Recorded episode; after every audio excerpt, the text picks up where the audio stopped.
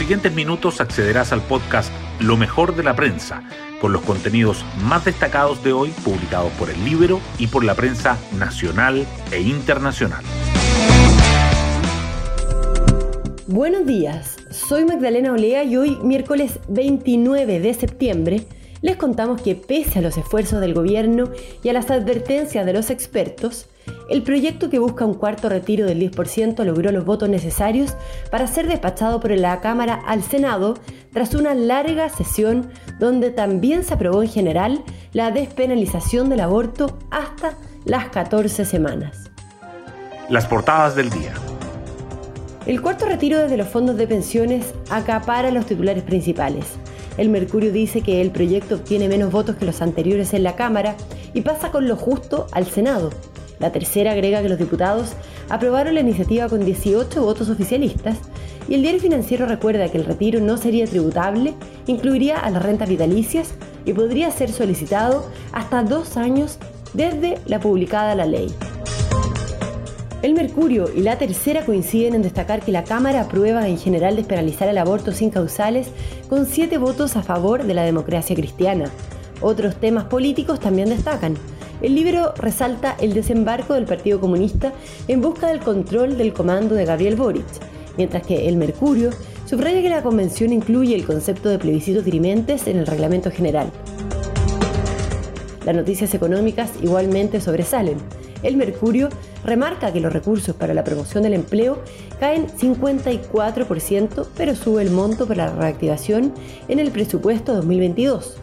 La tercera informa que el precio del dólar supera los 800 y alcanza su mayor nivel en casi un año, y el diario financiero titula que el plan para saldar el incumplimiento de Vivo Corp está casi listo e incluye la salida de Sayé de la propiedad. Además, el Mercurio destaca que el Ejecutivo anuncia un plan para abrir albergues que reciban y atiendan a migrantes en Iquique y en Colchane durante un año, a partir de octubre. Y la tercera resalta que eliminarán la restricción de aforo en los colegios a los cursos que alcancen el 80% de la vacunación. Temas del libro. El debate sobre un nuevo rescate de ahorros provisionales ha estado marcado sin duda por las elecciones de noviembre. Ángela del Canto nos cuenta sobre los 29 diputados que han usado este proyecto en su propaganda de campaña. La aprobación del cuarto retiro de fondos previsionales ha sido un proyecto controversial. Sin embargo, no solo ha ocupado la agenda legislativa, sino también ha servido como una herramienta de campaña para quienes buscan renovar su cupo en el Congreso. A poco menos de dos meses de las elecciones, 29 de los 155 diputados y diputadas han utilizado esta adhesión al retiro en sus difusiones. Matías Walker es uno de ellos. El integrante de la Comisión de Constitución de la Cámara ha usado el cuarto retiro en sus afiches, al igual que sus compañeros Leonardo Soto, Pamela Giles, Carol Cariola y la diputada oficialista Paulina Núñez. Al igual que Núñez y dentro de los diputados oficialistas que votaron a favor de la iniciativa, Alejandro Santana, Jorge Durán y Rolando Rentería han incluido el proyecto en su propaganda. Pueden encontrar esta nota en www.ellibero.cl. Hoy destacamos de la prensa. El cuarto retiro de ahorros previsionales obtiene menos votos que los anteriores en la Cámara y pasa al Senado con lo justo, los diputados aprobaron el proyecto que necesitaba un mínimo de 93 respaldos, con 94 votos a favor, 39 en contra y 9 abstenciones, siendo el rescate con menos apoyo en la Cámara. Pese a las gestiones que desplegó el gobierno hasta el último minuto, la iniciativa tuvo 18 respaldos oficialistas. Parlamentarios de oposición celebraron el resultado, mientras que el Ejecutivo espera revertirlo en el Senado. Los candidatos presidenciales también buscarán cuadrar a los senadores.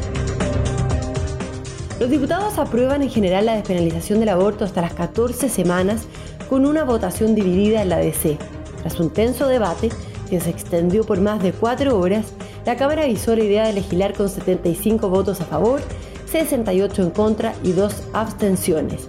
El proyecto ingresado al Congreso en 2018 había sido rechazado el mes pasado en la Comisión de Mujeres y Equidad de Género, pasando a la sala con un informe negativo.